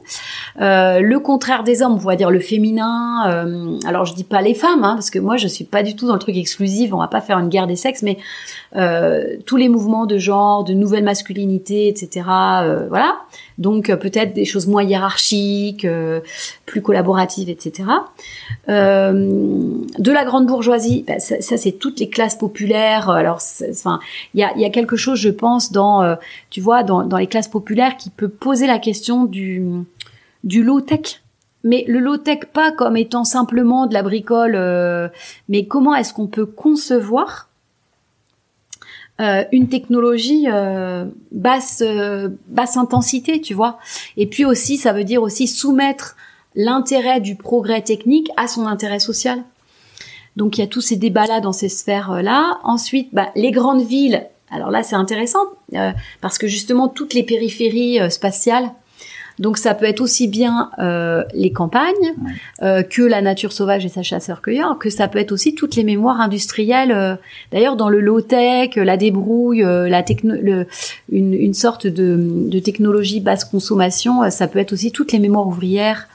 de la modernité, parce que moi la modernité, je jette pas le bébé avec l'eau du bain. Il y a des trucs merveilleux en fait l'éducation pour tous, la mobilité pour tous, euh, des sécurités collectives organisées à des grandes échelles. Il y a vraiment beaucoup de choses à récupérer, à garder de la modernité qui sont super en fait. Hein. Il s'agit pas non plus de, il n'y a pas de retour au bon vieux temps. Hein. C'est ça, c'est important. C'est que le rôle des mémoires, ce n'est pas de dire ce que va être le futur. Le rôle des mémoires, c'est de sécuriser un corps social anxieux. Le rôle, pourquoi toi tu as des mémoires et pourquoi moi j'ai des mémoires, c'est parce que ça nous stabilise. C'est des expériences acquises à partir des, c'est des points forts euh, sur lesquels on peut s'appuyer. Donc la société hyper moderne, elle est amnésique, euh, elle se rappelle plus de rien. Euh, c'est comme ça qu'on reconnaît les gens qui sont dans la transition. C'est est-ce qu'ils revalorisent les mémoires ou pas? Si c'est non, c'est qu'ils se sont des hyper modernes. donc c'est toutes ces marges et puis hors de l'Occident, donc c'est aussi tous les apports autochtones, culture autres, etc. Donc tout donc là, il y a, plein de, choses, c'est décentralisé, c'est subalterne. Pour le moment, il n'y a pas encore un récit. Ça, ça manque. Je pense que c'est important qu'à un moment donné, les, les, gens qui sont plutôt dans une sensibilité écologique, les gens qui sont plutôt dans une sensibilité néo-paysanne, les gens qui sont plutôt dans une sensibilité altermondialiste anticapitaliste, les gens qui sont dans une, dans une sensibilité plutôt genre, euh, euh, etc., euh, des gens qui sont peut-être dans une sensibilité spirituelle, artistique, voilà, bah, comment tous ces courants-là, à un moment donné, il va falloir qu'ils aient un qu'ils racontent une histoire, un rêve commun, euh, qu'ils disent qu'est-ce que le monde? Alors moi, je, commence à ébaucher des trucs, mais euh, je veux dire, moi, c'est pas moi qui vais raconter l'histoire, mais moi je dis, euh, pour faire une métaphore, je t'ai dit tout à l'heure, le récit hyper moderne, centralisé oligarchique, lui, c'est le monde est comme un ordinateur. Et qu'est-ce que l'homme là-dedans? C'est une espèce de composant biotech hmm. connecté aux objets, et donc il faut rapprocher l'humain de l'objet. moi, il me semble que dans tous ces mouvements-là, il y a l'idée que le monde est un jardin, pas un jardin strictement, pas un potager, pas strictement, c'est un jardin. Il y a, il y a des points potagers, mais il y a un coin euh, euh, parc euh, ou voire même un peu sauvage. Donc le monde est comme un jardin. Et qu'est-ce que l'homme est, est, venu faire là-dedans? Eh bien, l'homme, il est dans ce jardin pour faire l'expérience de la relation. Relation au cosmos, aux animaux, aux plantes, aux autres humains, aux objets qu'il fabrique et à quoi sert cette expérience de la relation? C'est que en ayant une relation, en fait, le but de la relation, c'est simplement par effet miroir me, faire prendre conscience de moi-même. Et donc c'est l'idée de l'homme conscient, en fait. Qu'est-ce qu'un homme conscient? C'est un homme qui est dans une qui a une capacité de relation, une capacité relationnelle paisible, élargie, aimante, euh, respectueuse. Tu vois, c'est ça. Et donc ce serait le monde est un jardin et l'homme est comme une antenne. Tu vois, c'est l'histoire de, relier que ce soit un composant biotech, là on est relié mais à la nature. Donc en fait l'homme serait comme une antenne naturelle qui se relie naturellement au vivant et à la nature qui l'entoure et aux autres. Et donc tu vois autour de cette idée de l'homme jardin, euh, l'homme antenne naturelle de relation qui fait que ça le force à, prendre conscience de lui-même et de l'homme conscient, ça me permet d'être un, une ébauche de, de, de, de, de récits un peu résumés, un peu métaphoriques, de dire euh, qu'est-ce qu'on fiche là? C'est quoi le sens de la vie en fait?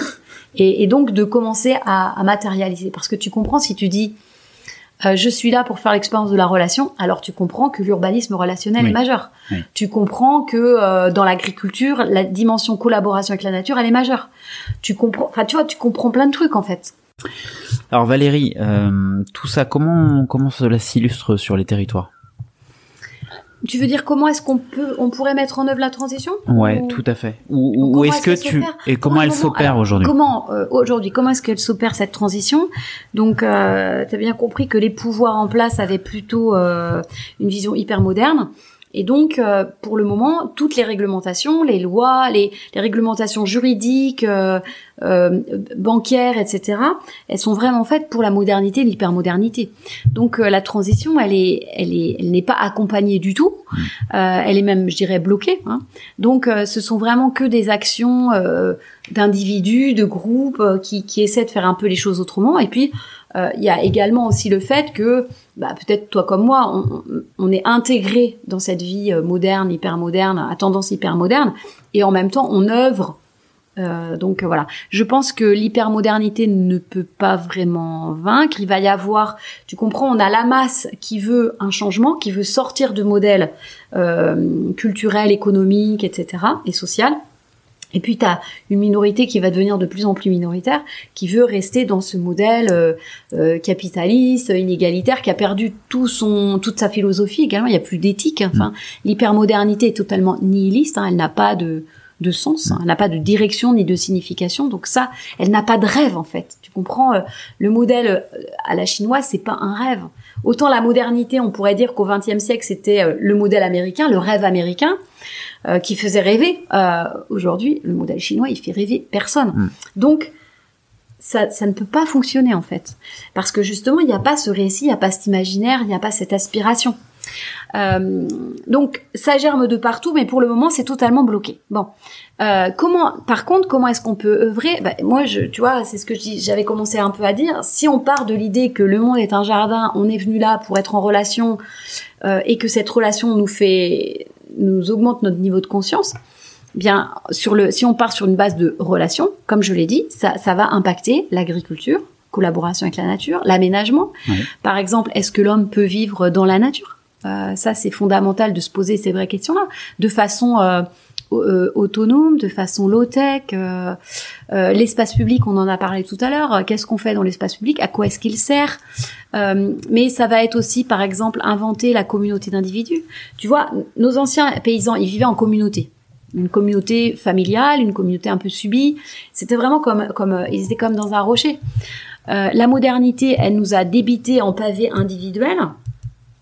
On s'est individualisé. Bon, en plus, on est sorti des communautés parce que euh, l'État-nation, qui était un État à l'époque providence, tu vois, euh, la providence c'est Dieu, tu vois, c'était un État un peu bon papa, euh, nous assurait ces sécurités-là, euh, la retraite, le contrat de travail, l'éducation gratuite pour les enfants. Donc on s'est individualisé, on a quitté nos communautés traditionnelles, mais tu vois bien qu'aujourd'hui, euh, ces, ces, sécurités nationales, elles sont en train de sauter. Eh ben si, oui. bon. Donc l'individu se trouve euh, on est en pavé individuel, mais l'individu est menacé parce qu'il n'a plus de sécurité. Donc, il y a un retour vers la communauté pour se sécuriser collectivement, mais tu comprends que on va pas le petit le, le pavé qui a été débité va pas retourner dans la rocher, c'est pas possible. On est individualisé.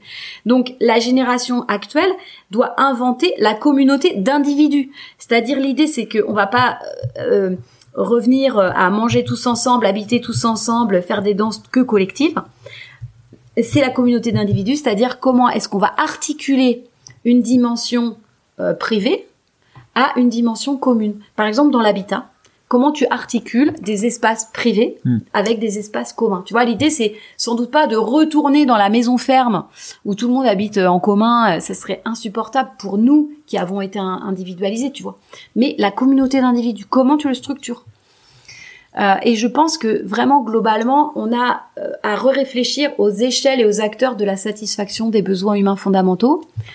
Protection, y a, moi je mets trois niveaux. Je, je vais pas développer les besoins humains fondamentaux qui ont été revus et corrigés euh, depuis la pyramide de Maslow. Il y en a sept, mais grosso modo, on a des besoins de protection, on a des besoins de relation, et enfin on a des besoins de, de, de sens, de, de comment dire, de de signification et de direction. Et donc, tu vois, si, si je, je caricature un peu, mais grosso modo, tu vois, quand on était des paysans, tu avais la maison ferme, échelle et acteur de la protection. Le village, échelle et acteur euh, de la relation. Et puis tu avais euh, l'idéal chrétien qui était échelle et acteur du sens euh, de global de la vie. Dans la modernité classique, tu avais le salariat et la famille nucléaire dans son petit pavillon. Ça, c'est l'échelle de la protection. Ensuite, tu avais la ville comme échelle de la relation. C'est là où tu vas au lycée, Mhm. tu trouves un travail, euh, tu sors. Et puis, tu avais l'idéal républicain et révolutionnaire euh, aux grands hommes, la patrie reconnaissante, qui donnait euh, direction et signification à la vie humaine. Aujourd'hui, l'hypermodernité, c'est précarité, euh, anonymat mondialiste et nihilisme global. Ce qui a des, t'as plus aucune échelle de protection, de relation et de signification. Et donc, il faut vraiment, que le monde de la transition se dise, voilà, la protection des gens, quelle euh, à quelle échelle et quels acteurs elle s'organise. Tu vois, est-ce que c'est des communautés d'individus Est-ce qu'on refait Je sais pas comment on fait. À quelle échelle se fait la relation Euh, et, Tu vois, euh, voilà. Et, quel est l'idéal le- cette espèce d'idéal euh, euh, qui va donner euh, direction et signification à la vie humaine. C'est un super gros boulot. Mais euh, il me semble que c'est la, la voie pour... euh, alors, pour le moment, on en est dans euh, le conseil et le conseil pour le moment, c'est faire simple et espérer des effets papillons qui vont stabiliser le système. Parce que là, tout le monde le sait, on est rentré dans une phase chaotique. C'est-à-dire que la modernité, elle avait des régulateurs, tu vois. Quand quand quand il y avait un problème, tu avais je sais pas des, des, des corps institutionnels qui se mettaient en route pour euh, ou même des sécurités, des, des des acquis sociaux, tu vois des con- des conquis sociaux plus exactement qui se mettaient en route pour stabiliser le truc. Là, le système notre notre société est rentrée dans une phase chaotique, c'est-à-dire que tout ce qui était là pour assurer la régularisation pour que ça revienne à la normale, s- ont sauté les uns après les autres. Et donc on est rentré dans un système chaotique, c'est-à-dire plus ça va mal, plus ça va mal. Et je pense que ça va aller encore plus mal. Euh, donc euh, qu'est-ce qu'il faut faire dans le chaos? Eh bien dans le chaos, il faut faire simple et espérer des effets papillons, c'est-à-dire des effets de restabilisation. C'est pour ça que moi je dis euh, il faut faire simple, c'est-à-dire revenir aux besoins humains fondamentaux de protéger les corps et les cerveaux et socialement les gens, c'est une protection euh, physique, euh, euh, financière, sociale, enfin psychologique, protégée. Donc tout ce que nous allons organiser euh, localement pour assurer une protection, est-ce que l'eau que je bois, l'air que je respire, les environnements chimiques, électromagnétiques, est-ce qu'ils sont sains Est-ce que euh, la, le contexte ps- psychologique dans lequel je suis est sain Parce que si tout le monde fait une dépression, on est d'accord, ça va pas.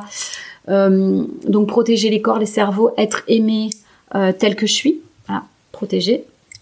Donc toutes les communautés qui assureront des, des éléments de protection, toutes les communautés qui euh, des éléments de relation.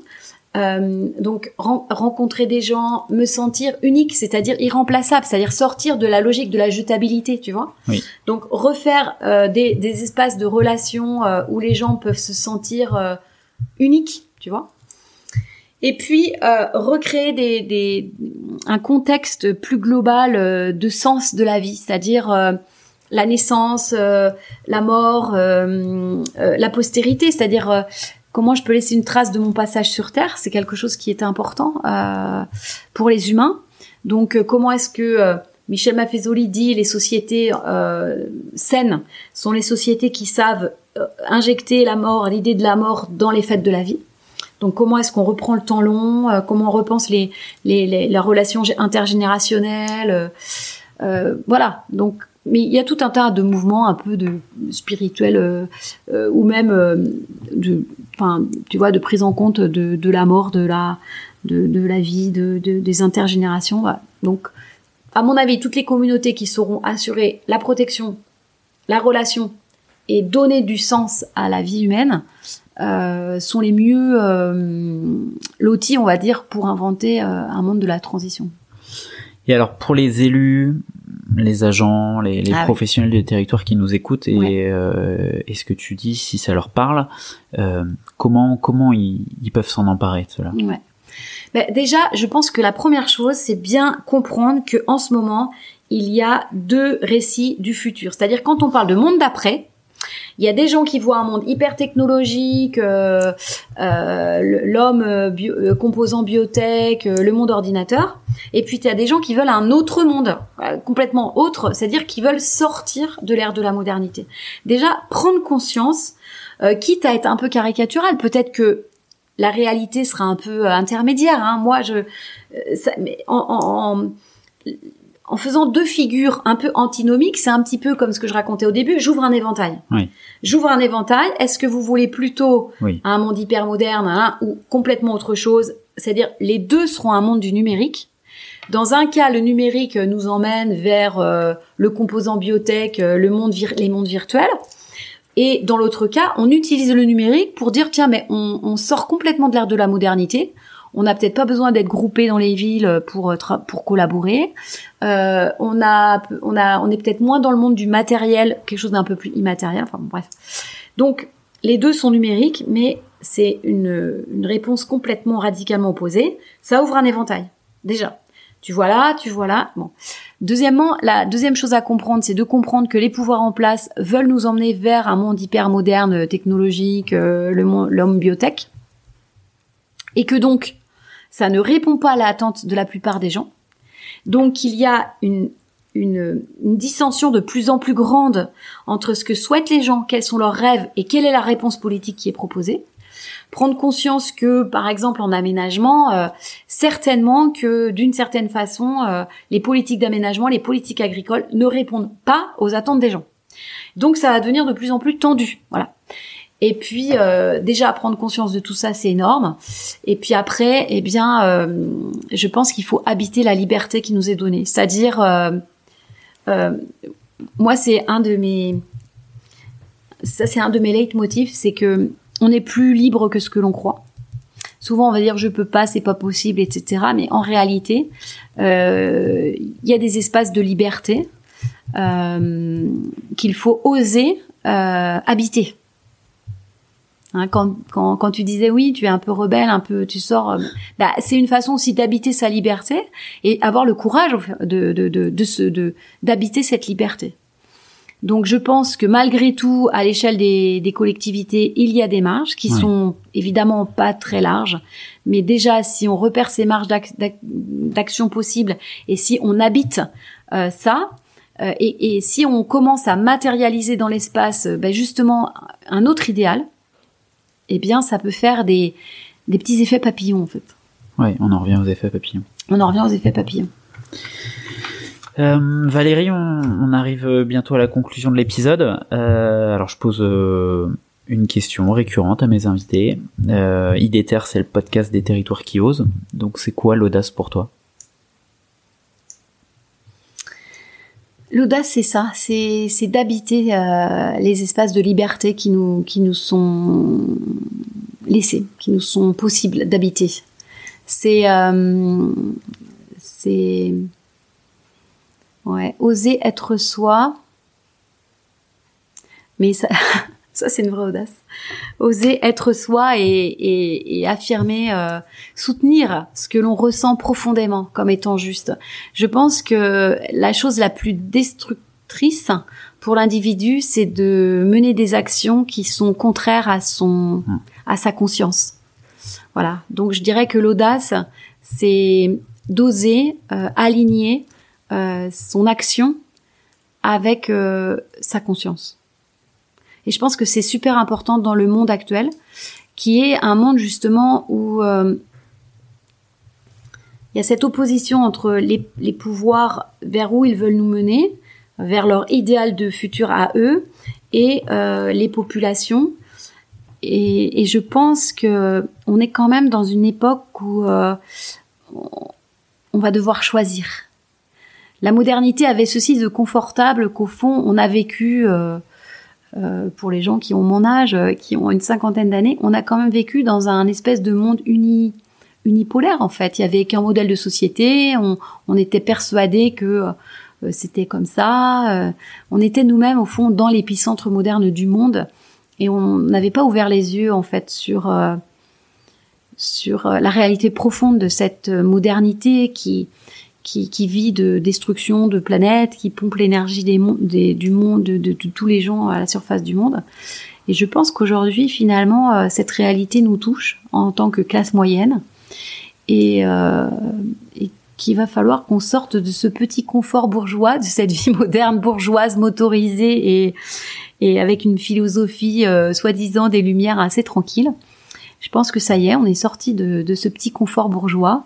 On voit la réalité sous un autre œil et je pense que l'audace, ça va être de se positionner en fait. Est-ce que tu as un endroit ressource? Et si tu en as un, quel est-il? Alors moi, je me balade beaucoup, comme je dis, j'ai besoin de nature. Euh, donc je me balade beaucoup dans la campagne autour de chez moi. Euh, je, peux vous dire un petit secret. Il y a un endroit, euh, paraît-il. Alors moi, je suis pas, je fais pas de radiesthésie tout ça, mais j'écoute beaucoup les gens qui, qui, sont comme ça. Il y a un endroit euh, qui est considéré comme un, un vortex tellurique, c'est-à-dire il y a une source d'énergie euh, tellurique du sol. Et cet endroit, il se situe à la jonction de quatre communes vraiment au point de contact des quatre communes, comme si euh, il est connu depuis très longtemps, puisque chaque paroisse voulait sans doute euh, y avoir accès. Euh, Aujourd'hui, euh, il a été christianisé il y a, je pense qu'il a été christianisé très longtemps cet endroit. Et c'est marrant parce qu'il y a toujours des fleurs, des trucs comme ça. Ça s'appelle la croix de Jeannette ou de Jeannette ou quelque chose. Son nom n'est pas tout à fait fixe.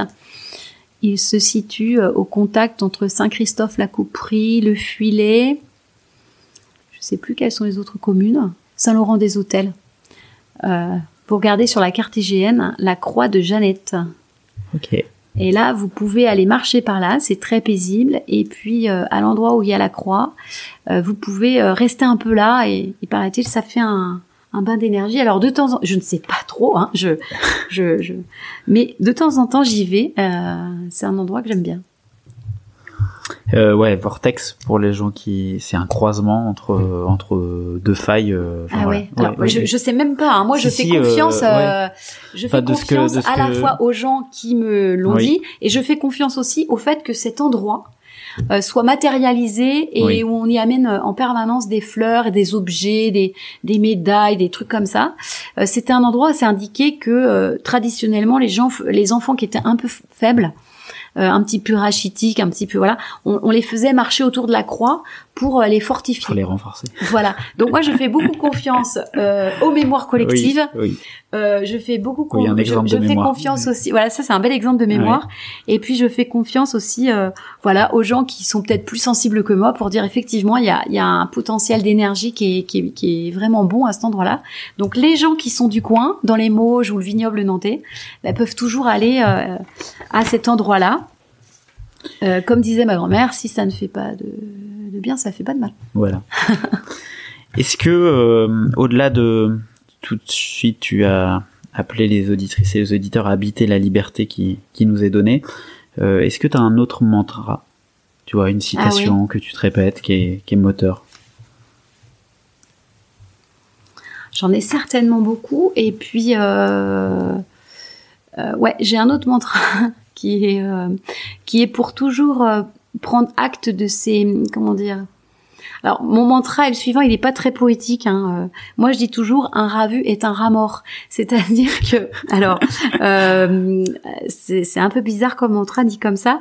Euh, ce que j'appelle un rat, c'est un, un, problème, un quelque chose qui t'empêche d'avancer, tu vois, euh, un mécanisme autobloquant, un, un, caillou, voilà, tu vois. Évidemment, c'est un peu violent mon truc. Moi qui dis au départ, euh, voilà, il faut être zen, inclusif et tout. Euh, là, je vous parle de tuer des rats pour finir. Mais c'est un peu mon mantra. Un rat vu est un rat mort. Ça veut dire, euh, en fait, quand tu vois un problème, il est réglé à moitié. Et donc, au fond, plutôt que de te focaliser sur le fait de voir que là, tu, tu répètes un truc ou il y a un problème, eh bien, moi, je me félicite plutôt de prendre conscience du problème parce qu'effectivement, une fois que tu as pris conscience du problème, alors le problème, il est moitié réglé déjà. Hmm. Euh, et ça, c'est un mantra pour euh, pour rester positif dans Oui. l'adversité, on va dire ça comme ça. Est-ce que tu as un conseil de lecture Ou qu'est-ce que tu lis en ce moment? Alors là, euh, récemment, j'ai lisé, alors j'en ai pas parlé, Cynthia Fleury. C'est une euh, philosophe euh, française qui travaille plutôt en milieu, en relation avec le monde de, la santé. Elle a écrit un bouquin qui s'appelle, un petit fascicule qui s'appelle La charte du Verstolen, ce qui ne peut être volé. Et j'ai trouvé que c'était très intéressant. Alors, Cynthia Fleury, elle parle de façon assez complexe. Elle est assez complexe à lire. Euh, mais ce qui est dommage, parce que moi j'ai un grand souci justement de, de, de, De vulgarisation, de ouais. partage de la connaissance. Je trouve que parfois elle a un vocabulaire qui est assez intello, on va dire. Hein. Mais euh, donc ce qui ne peut être volé, j'ai trouvé ça super intéressant parce que Cynthia Fleury, elle fait l'inventaire de ce qui fait de nous des humains, tu vois. Et donc euh, ce que nous devons protéger coûte que coûte contre cette hypermodernité, hyper-technologique, euh, etc. Et, et, et je trouve que ça peut être utilisable dans le monde de l'aménagement. Par, par exemple, elle dit, première chose qui ne peut, que ne doit pas se faire voler, alors je sais pas si c'est dans l'ordre, hein, elle dit le silence. Le silence, elle dit, a quatre fonctions, intériorisation, un peu une dimension euh, presque spirituelle, euh, réflexion, il faut qu'on ait du silence pour réfléchir, il faut qu'on ait du silence pour pouvoir discuter euh, les uns avec les autres, et puis euh, il faut qu'on ait du silence bah, pour des raisons physiques, parce que le bruit nous rend malade. Après, elle parle de la vue. On a besoin d'une vue parce qu'elle dit, quand on dit un monde sans perspective, tu comprends que ça veut dire euh, un monde qui n'a pas d'avenir. Mm. Et donc, être sans vue, euh, l'homme a besoin, on, on est né dans la nature sauvage, on est sélectionné pour ça. Donc, on a besoin de voir, on a besoin de... La ligne d'horizon est très Oui. apaisante pour nous, tu vois, un lever de soleil, un coucher de soleil. Enfin, donc, on a besoin d'avoir une vue. Parce que sinon, une vie sans perspective, c'est une vie comme les prisonniers, en fait. Et ça, ça nous détruit. Euh, On en revient aux, aux effets de la ville sur les comportements. c'est ça. Mm. Elle dit ensuite, euh, on a besoin de, alors que je regroupe mes esprits, on a besoin euh, de d'avoir une vie intime. euh, on a besoin d'avoir une vie intime, c'est-à-dire euh, la surveillance permanente, c'est pas possible. Ça nous déshumanise. Et donc elle dit être reconnu par des humains, oui. Être tracé par des machines, non, c'est pas la même chose en fait. Donc euh, le, le, le- voilà, elle, elle dit on a besoin de maintenir notre équilibre vital, la santé non pas comme l'absence de maladie, mais la santé comme un équilibre vital. On a besoin de maintenir naturellement notre équilibre vital. Donc permettre aux gens de maintenir naturellement leur équilibre vital, c'est important. Euh, on a besoin de de euh, de prendre soin. Elle dit l'être humain, euh, un des signes de l'humanité, c'est la prise, le fait de prendre soin du vulnérable. Donc, si une société qui ne prend plus soin du vulnérable, euh, par exemple, on pourrait dire actuellement, Oui. qui maltraite les gamins dans les écoles avec des masques et des tests dans le nez tous les cinq minutes, ou qui maltraite les anciens dans les, EHPAD, âgées, euh, oui, et tu vois, donc euh, donc une société du soin, on a besoin de prendre soin du vulnérable. Euh, on a besoin de euh, alors là il y a un truc qui m'échappe, tu vois la, la pensée m'est venue, voilà. Oui, le temps long, le soin des morts. Elle dit euh, l'humain prend soin des morts, c'est-à-dire en fait pour donner du sens à la vie, il faut redonner de la profondeur de champ parce que tu vois le mot sens quand je te dis le sens, ça a deux sens, signification et direction. Donc, pour que ça ait de la signification, il faut qu'il y ait une direction. Donc, c'est le fait de faire rentrer dans du temps long qui donne une orientation, tu vois.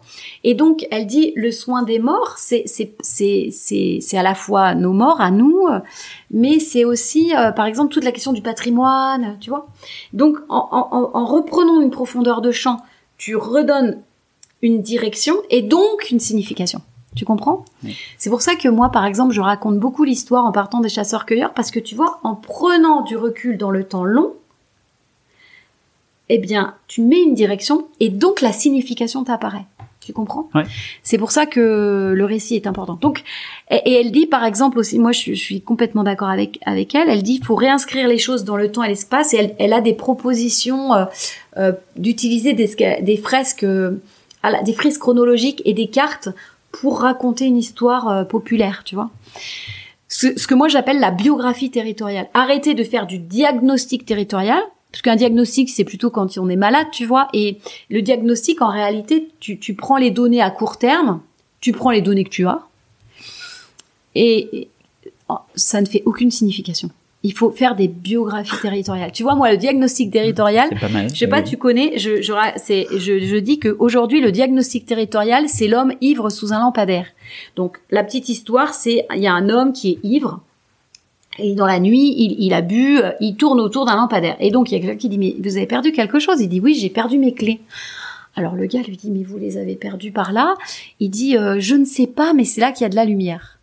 Eh bien, moi, je dis qu'aujourd'hui, les bureaux d'études et les collectivités territoriales, quand elles font un diagnostic du terri- de territorial, c'est des bonhommes ivres sous un lampadaire. C'est-à-dire, est-ce que les données qu'elles manipulent sont intéressantes? On ne sait pas, mais c'est celles qu'on a. Hmm. Tu vois? Donc, le diagnostic territorial, c'est euh, c'est un c'est un les hommes ivres sous un sous un, un lampadaire qui, qui tourne autour de c'est le lampadaire de l'Insee, tu vois. Le lampadaire de l'INSEE, on tourne autour, euh, on ne sait pas si c'est bien là qu'on a perdu nos clés, mais c'est là qu'il y a de la lumière, tu comprends? Et, donc sortir de ça qui n'a aucun intérêt. Alors évidemment, des stades de l'INSEE, c'est intéressant quand tu es arrivé euh, à la fin où il faut que tu euh, fasses la capacité d'accueil de ta cantine ou de ta salle euh, ou de ton de ta, ta station d'épuration. On va pas dire qu'on n'a pas besoin de chiffres, mais tu comprends que c'est pas ça qui va te. Il faut faire une biographie territoriale pour bien comprendre comment. Je sais pas, même les traumas de, de, de- du territoire. Je veux dire, on a voulu faire un truc, ça a traumatisé tout le monde, tout le monde s'était écharpé il y a dix ans, c'est super important à s'en Mais là, souvenir. c'est la- l'approche sensible. Et, Voilà. et le diagnostic le permet pas. Pas du tout. Bah oui. Pas du tout. Je te dis, euh, tu, quand tu Mm. feras un diagnostic de territoire, tu penseras au bonhomme ivre sous son lampadaire. Tu diras, mais ouais, je suis comme ça en fait. Non, non, mais Je tourne autour de mon lampadaire à moitié ivre, je sais pas trop ce que voilà. Ouais. Qu'est-ce que je cherche? Ça sert à quoi et c'est quoi le but du truc? Je pense que faire une biographie territoriale euh, euh, sur un, temps long du territoire, euh, repositionner euh, comment le territoire a vécu différentes phases euh, de, de l'histoire euh, de l'ère de la modernité, les différentes phases de l'ère de la modernité, comment il, il s'en est dépatouillé ou pas, ou est-ce qu'il s'est est-ce qu'il s'est intégré, euh, est-ce qu'il s'est marginalisé, est-ce qu'au contraire il, il a su euh, amalgamer euh, sa culture paysanne avec cette modernité. Enfin, il y a plein de trucs super intéressants qui peuvent être mis euh, vraiment, qui seraient plus intéressantes pour comprendre vraiment euh, la dynamique Les des territoires. Et, ouais. et tu vois, Cynthia Fleury, elle, elle en parle. Donc mon conseil de lecture, c'est un peu ça. Même si c'est un petit peu ardu, je pense qu'il y a vraiment beaucoup de choses à en retirer en termes de d'aménagement. C'est un petit fascicule qui fait, je sais pas, euh, il coûte euh, même pas 5 euros, il fait euh, 40 pages. Et il y a 10 idées euh, pour euh, de ce qui ne peut être volé, donc euh, ce qui fait de nous des humains. Et je pense que ça rentre complètement dans le récit de la transition. Je mettrai euh, le lien de, de ce Mm. conseil lecture dans la description du, de l'épisode. Et enfin, euh, que pouvons-nous te souhaiter pour la suite? Qu'est-ce qu'on peut me souhaiter à moi pour la suite? J'espère voir un jour euh, accompli, en fait, euh, matérialiser ce monde, euh, ce nouveau monde, cet autre monde qui, nous fasse sortir de, cette, de cette modernité qui, nous a fait beaucoup rêver. J'ai l'impression qu'on a vécu pendant 50 ans quasiment dans un parc d'attractions, c'était merveilleux, euh, tout, tout baignait pour nous. Euh, là, on, on commence à, à se rendre compte que c'est un peu le, le train, euh, le train fantôme, le truc. Et je, je perçois qu'il qu'il va falloir en que nous devons en sortir. Ça sera soit l'effondrement, soit on arrive à en sortir de façon plus raisonnable. Je pense que les pouvoirs en place résisteront au maximum. Euh, pour passer de l'ère paysanne à l'ère de la modernité, il y a eu la Révolution française. Je sais pas si on va pouvoir faire l'économie d'une sorte de révolution. Je ne sais pas.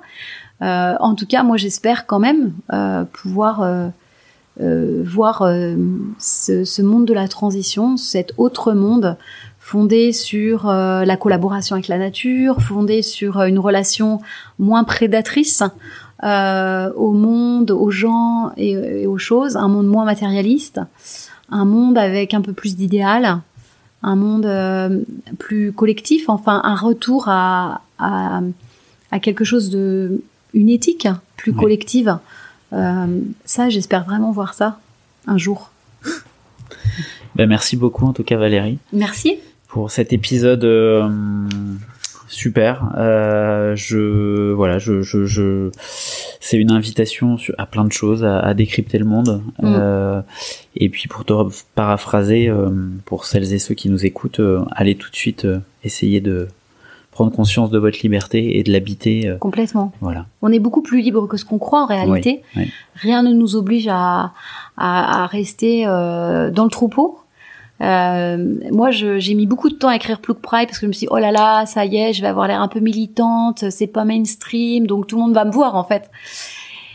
Mais finalement, euh, c'est une des plus belles choses que j'ai faites. Ça m'a ouvert. euh, je, maintenant, je fais beaucoup de conférences en fait. J'interviens dans énormément de, aussi bien des collectifs que des gens de l'immobilier, que des élus, que des CAUE. Enfin, vraiment tout un tas de gens me, me ça m'a ouvert à, à, à la relation à plein d'acteurs qui ont vraiment envie de changer, même des acteurs où on pourrait croire qu'ils on pourrait ne pas s'attendre a priori à ce qu'ils aient envie de changer, mais en fait, si, ils, ils ressentent bien les attentes et ils ont envie d'évoluer. Donc, euh, non, non, oser être libre, c'est aussi euh, oser être soi, oser s'aligner avec euh, sa conscience, oser porter un discours un peu différent. C'est aussi s'ouvrir des portes euh, qui sont merveilleuses en fait.